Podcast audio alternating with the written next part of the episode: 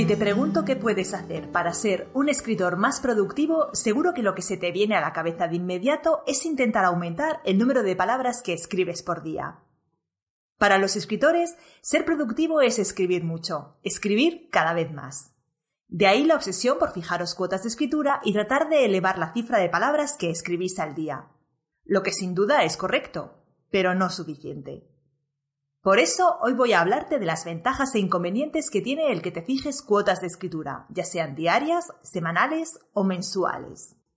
Bienvenido una vez más a nuestro podcast Madera de Escritor, donde te damos consejos para que no solo escribas más, sino también mejor. Y para que desarrolles una carrera de escritor exitosa, pero también conectada contigo y con tu forma de entender la literatura.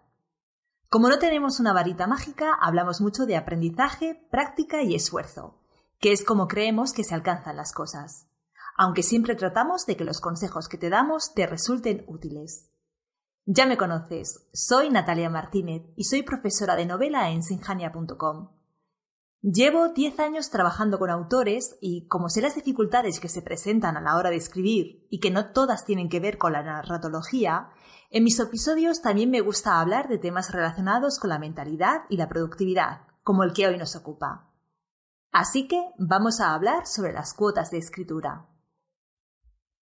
Lo primero que creo que debo aclararte es que la productividad va más allá del número de palabras que escribes e incluso de las horas que le dedicas a la escritura. Puedes dedicar muchas horas a escribir, pero no por ello ser productivo. Puedes escribir muchas palabras, pero que a la hora de la verdad necesites eliminar las dos terceras partes porque no aportan nada a la historia que estás escribiendo. Y es que la productividad va más allá de las cifras. Las incluye, pero las trasciende. Las cifras no son más que un indicador, una lectura. Hay que saber interpretarlas para poder actuar en consecuencia buscando soluciones para nuestras carencias o nuevas maneras de hacer que arrojen mejores resultados. Así que lo primero que debes hacer para ser más productivo es no obsesionarte con las cifras. La productividad va más allá de escribir 10.000 palabras al día. La productividad empieza por disponer de tiempo para escribir, lo que implica organizar tu agenda y tu día a día para poder tener ese tiempo.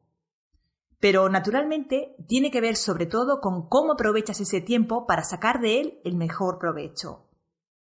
La productividad incluye también tener un proceso de escritura optimizado que te ayude a avanzar en tu trabajo de manera efectiva. Un método para hacer una cosa después de la otra en el orden que mejor te funcione. Sobre esa base, fijar cuotas de escritura, marcarte un número de palabras por día e intentar alcanzarlo es una buena estrategia. Pero como cualquier estrategia, debes enfocarla de la manera correcta para asegurarte de que da sus frutos. Entonces, vamos al lío. ¿Cómo fijar cuotas de escritura? Lo primero que debes hacer para fijarte una cuota de escritura es analizar de cuánto tiempo dispones. En función del tiempo podrás marcar tus metas. Si solo dispones de una hora diaria, pretender alcanzar 10.000 palabras puede ser demasiado ambicioso. Y si solo dispones de unas pocas horas los domingos por las mañanas, tu cuota de escritura debería tener en cuenta esa realidad. En función del tiempo del que dispongas, puede que tu cuota de escritura no tenga que ser diaria, sino semanal o mensual. En cuanto a la cifra, sea ambicioso pero realista. Márcate un número de palabras que te suponga un cierto reto, pero no tan elevado que acabes por no alcanzarlo día tras día, de modo que te genere frustración. Ahora bien, una vez fijes tu cuota de escritura y compruebes que eres capaz de alcanzarla, siempre puede ser interesante que trates de superarla para aumentar tu productividad. ¿Cómo hacerlo? Como dije al comenzar, la productividad va más allá de los números. Tiene que ver más con el cómo que con el cuánto. Así que una vez hayas fijado tu cuota de escritura y alcanzarla en cada sesión no te cueste ningún esfuerzo, habrá llegado el momento de subir la apuesta. No se trata simplemente de aumentar la cifra y a partir del día siguiente tratar de escribir más rápido, sino de revisar lo que haces para tratar de buscar puntos de mejora e implementar nuevas maneras de hacer que te permitan ser más efectivo, es decir, más productivo. Hay una cosa que puedes hacer para lograrlo, Mejorar tu proceso de escritura. En el curso de novela que imparto te doy las claves para tener un proceso de escritura efectivo. Ya sabes que se trata de un curso de pago, pero te dejo abajo el enlace por si te interesa echar un ojo a su temario y al método de trabajo. En cualquier caso, te resumo lo que puedes hacer para mejorar tu proceso de escritura y tus cuotas de escritura. Son dos cosas básicas en las que, según mi experiencia, fallan muchos escritores. Lo primero que puedes hacer para mejorar tu proceso de escritura es separar la escritura de la edición. Primero se escribe y luego se revisa y se corrige. Hacerlo al mismo tiempo es una de las mejores maneras de ralentizar la escritura. La relación de los escritores con la fase de revisión suele ser complicada. Por eso, revisar suele ser fuente de procrastinación. Necesitas tener la imagen completa que te dará el texto finalizado para saber qué debes corregir y qué no. De otro modo, puedes pasarte horas corrigiendo una escena que al final eliminarás. O todavía peor, decidir no eliminar una escena porque has pasado horas trabajando en ella cuando en realidad es superflua. Aunque dejándola le estás haciendo un flaco favor a tu novela. Lo que entronca con la segunda cosa que puedes hacer para mejorar tu productividad y aumentar tu cuota de escritura. Planificar tus sesiones de escritura. De acuerdo. Hoy vas a escribir durante un par de horas y quieres alcanzar las 3.500 palabras. Pero, ¿qué vas a escribir? ¿Vas a sentarte ante el ordenador y dejar que la historia fluya? ¿Vas a retomar la historia donde la dejaste ayer y tratar de hacerla avanzar sin tener un rumbo trazado previamente? Si ese es el plan, puede que las dos horas de la sesión de ese día se te vayan en pensar ideas para continuar desarrollando la historia. O tal vez escribas 3.500 palabras, pero al día siguiente las tengas que eliminar porque has pensado otra forma mejor de enfocar esa escena, con lo cual habrás tirado dos horas de trabajo y 3.500 palabras a la basura. ¿Cómo evitar pérdidas de tiempo tan flagrantes? Planificando tus sesiones de escritura. Planificar tus sesiones de escritura se relaciona, una vez más, con el trabajo previo de planificación de tu novela. Al final siempre nos acabamos dando de bruces con él, ¿verdad? Antes de empezar a escribir, deberías haber trazado las líneas maestras sobre las que construir tu novela o tu relato. Así tendrás un esquema que cuando llegue el momento de escribir solo tendrás que desarrollar. Digo que solo tendrás que desarrollar, pero tú y yo sabemos que no es tan fácil. La fase de escritura, trabajar para construir las frases y dar con la palabra exacta, es la parte más compleja del proceso de escritura.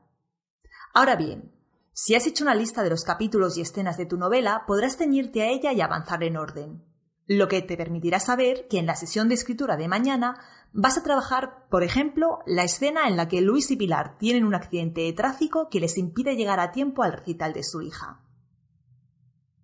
Sabiendo lo que tienes que hacer, esa sesión de escritura será más provechosa. También porque no invertirás parte de ella en averiguar cómo se llama la grúa, porque te habrás documentado previamente, y porque te vas a limitar a escribir la escena, sin pararte a revisarla y enmendarla y una, y una y otra vez. Eso lo harás después, en la fase de revisión. Si tienes un buen proceso de escritura y si has planificado bien tu novela, podrás programar tus sesiones de escritura para hacerlas más fructíferas. Sabrás si hoy toca documentarte, si hoy toca revisar o si hoy toca escribir. Poniendo en práctica estas ideas, verás que aumentas tu productividad y que puedes incrementar tu cuota de escritura porque cada vez eres más efectivo. Ahora bien, ¿hasta dónde incrementar tu cuota de escritura? ¿Debes exigirte más y más cada vez? ¿Dónde poner el límite? Pues tú mismo vas a descubrir dónde poner el límite. Llegará un momento en el que todo esté perfectamente afinado y te encuentres cómodo con tu rutina de escritura, con el número de palabras que escribes y con cómo organizas tus sesiones de escritura en general. Así que simplemente tienes que seguir funcionando así mientras todo marche bien. Porque puede llegar un momento en el que lo que hasta ese momento te funcionaba deje de hacerlo. Por ejemplo, si hay cambios en tu vida, como nuevas responsabilidades que te obliguen a redistribuir tu tiempo, o si empiezas a trabajar en un nuevo proyecto que por sus características exija más de ti. Lo bueno es que en este caso toda tu experiencia previa te ayudará a encauzar de nuevo tus horarios y métodos hasta dar de nuevo con el sistema que te funcione para tener tu productividad a pleno rendimiento. Te he contado las ventajas de fijarse cuotas de escritura, pero no puedo hablar de este tema sin mencionar también los inconvenientes de fijarte un número mínimo de palabras por día. Ya te he mencionado algunos. Por ejemplo, la posibilidad de fijarte una cuota demasiado ambiciosa que seas incapaz de alcanzar y que acabe por frustrarte y hacerte renegar de la escritura. O la posibilidad de cumplir con tu cuota solo para ver más tarde que lo que escribiste no sirve y tiene que ser eliminado. Y en general, perder de vista el verdadero objetivo de tener una cuota de escritura y acabar confundiendo el medio con el fin. Es decir, acabar obsesionado por cumplir la cuota de hoy sin poner el foco en que lo que has escrito de verdad esté haciéndote avanzar en la escritura de tu novela. Pero hay todavía un peligro que a mi juicio es mayor, que las cifras te cieguen. Algunos de mis alumnos me preguntan cuál es la cifra media de palabras que debe tener una novela. Media que, por cierto, no existe. Tienes novelas de 125 páginas como El extranjero de Camille y novelas de 1370 como Los reconocimientos de William Gallis. Pero, sin pararse en eso, algunos de mis alumnos quieren que les diga la cifra de palabras que debe tener una novela para luego escribir hasta alcanzarla. De esta manera, si se fijan una cuota diaria, saben que tienen que escribir durante un determinado número de días para alcanzarla. Por ejemplo, pongamos que un escritor quiere escribir una novela de 50.000 palabras. Para ello se fija una cuota de escritura de 2.000 palabras al día. En 25 días habrá escrito su novela. Obvio ahora el tiempo dedicado a la preparación preliminar o a la documentación. Hablo netamente de escribir, poner palabra tras palabra. Pues bien, pasados esos 25 días, el escritor de nuestro ejemplo tiene efectivamente sus 50.000 palabras, pero puede no tener una novela, ni siquiera un primer borrador. Porque una novela es un todo coherente, con un arco compuesto por un planteamiento, un desarrollo y un final donde a su vez los personajes tienen que completar su propio arco dramático y donde la historia tiene que estar presentada de manera inteligente y literaria. Pero cuando se está pendiente del número de palabras, se corre el riesgo de acortar o estirar la historia para que entre en el molde, perjudicándola así.